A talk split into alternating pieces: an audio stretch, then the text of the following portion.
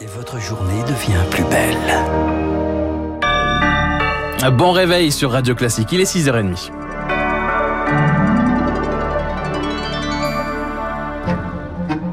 La matinale de Radio Classique avec Baptiste Gabory. Et elle a une ce matin d'abord des mesures pour contenir la colère. Une colère qui tient en trois lettres. Les ZFE, les zones à faible émission, interdiction des voitures polluantes dans les grandes agglomérations généralisées d'ici 2025. Plusieurs propositions évoquées hier. Une prime à la conversion de 5 à 6 000 euros. Un prêt à taux zéro jusqu'à 30 000 euros pour un véhicule neuf. 11 agglomérations sont concernées. Parmi elles, Paris. David Belliard est adjoint chargé des transports. Il regrette des mesures pas assez ciblées. On demande des efforts massifs en direction des gens qui sont aujourd'hui assignés à l'automobile, qui n'ont pas d'autre alternative et qui surtout n'ont pas les moyens d'acheter, euh, par exemple, un véhicule électrique qui reste encore extrêmement euh, cher. Donc on a quelques premiers éléments de réponse. Moi, je pense qu'il faut saluer toujours euh, les pas qui vont dans la bonne direction, mais ces pas-là ne nous permettent pas l'effectivité des zones à faible émission. Donc au lieu d'avoir des aides pour tout le monde, nous, ce qu'on demande, c'est de cibler, de préférer aider les personnes qui aujourd'hui roulent dans des vieilles voitures pour leur permettre d'acquérir des véhicules qui soient des véhicules plus euh, propres. David Belliard, adjoint chargé des transports à Paris, où les voitures critères 4 euh, seront finalement interdites qu'en janvier 2025 au lieu de juillet prochain. Et à l'échelle nationale, des contrôles automatisés avec des radars seront mis en place en 2024. En ville, l'alternative, ce sont les transports en commun. Mais en région parisienne, la RATP n'arrive pas à recruter assez de chauffeurs de bus. 4000 postes ne sont pas pourvus. La direction va donc distribuer des primes de 450 euros, des primes d'assiduité à condition de ne pas être absent trois mois de suite hors congé. Une mesure inacceptable pour Sénil Kegiziz. Il est, de, il est syndiqué à la CGT RATP Bus.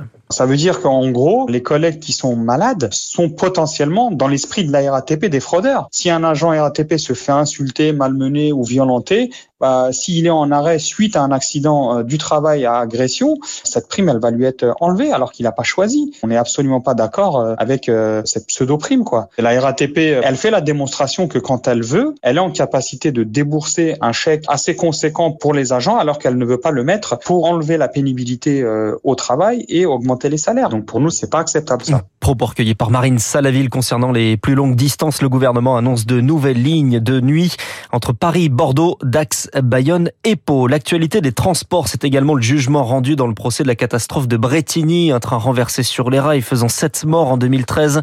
Une amende de 450 000 euros requise contre la SNCF. Relax en revanche pour la SNCF Réseau et un ancien cheminot. C'est une cohabitation qui ne fonctionne pas entre promeneurs et chasseurs. À chaque accident de nouvelles demande pour durcir les règles. Le gouvernement présentait hier son plan pour sécuriser les chasses. Bonjour Chloé Juel. Bonjour. Et ça passe notamment par moins de chasse. Une demi-journée hebdomadaire sans chasse, une mesure d'abord mise en place localement dans les forêts périurbaines ou très fréquentées.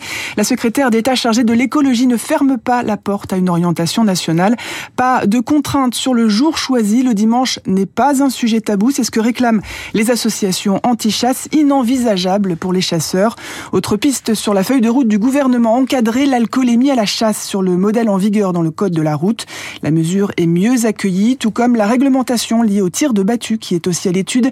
Généraliser la règle de l'angle des 30 degrés, ce qui correspond à une zone de non-tir. C'est peut-être cette mesure qui serait la plus efficace. Selon les associations, c'est la cause de 60% des accidents.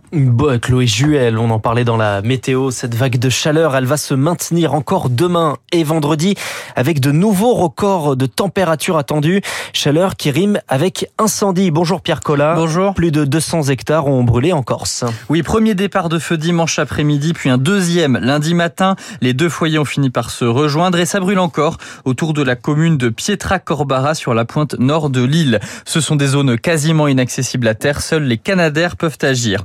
Désormais, l'incendie est en voie d'être maîtrisé et les flammes ne menacent pas les maisons, mais certains habitants sont en colère. Les écobuages pointés du doigt. Cette pratique qui consiste à brûler volontairement une parcelle de terrain pour débroussailler.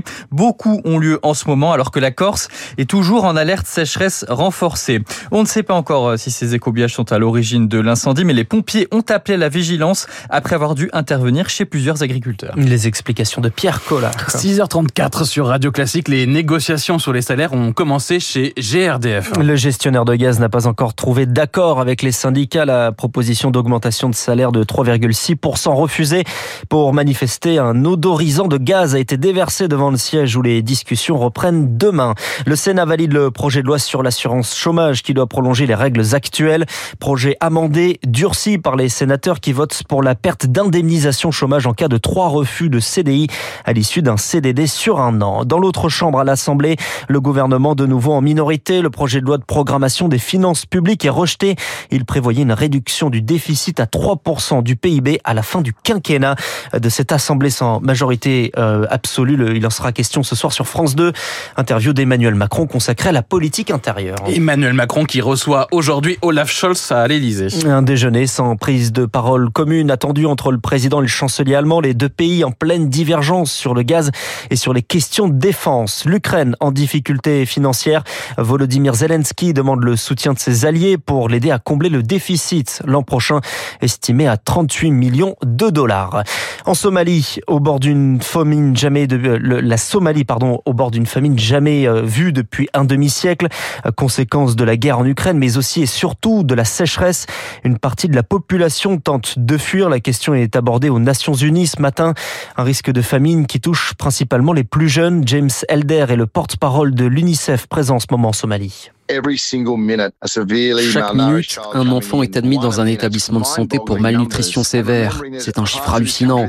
Et encore, il y a des régions qui sont très difficiles d'accès à cause de l'insécurité. Alors on ne voit évidemment pas tous les enfants qui devraient être soignés.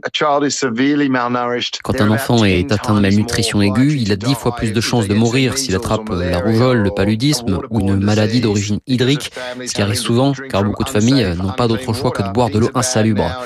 Sans une réaction et un investissement massif dès maintenant, nous sommes confrontés à la mort d'enfants à une échelle jamais vue depuis des décennies. James Elder, le porte-parole de l'UNICEF en Somalie, joint par Rémi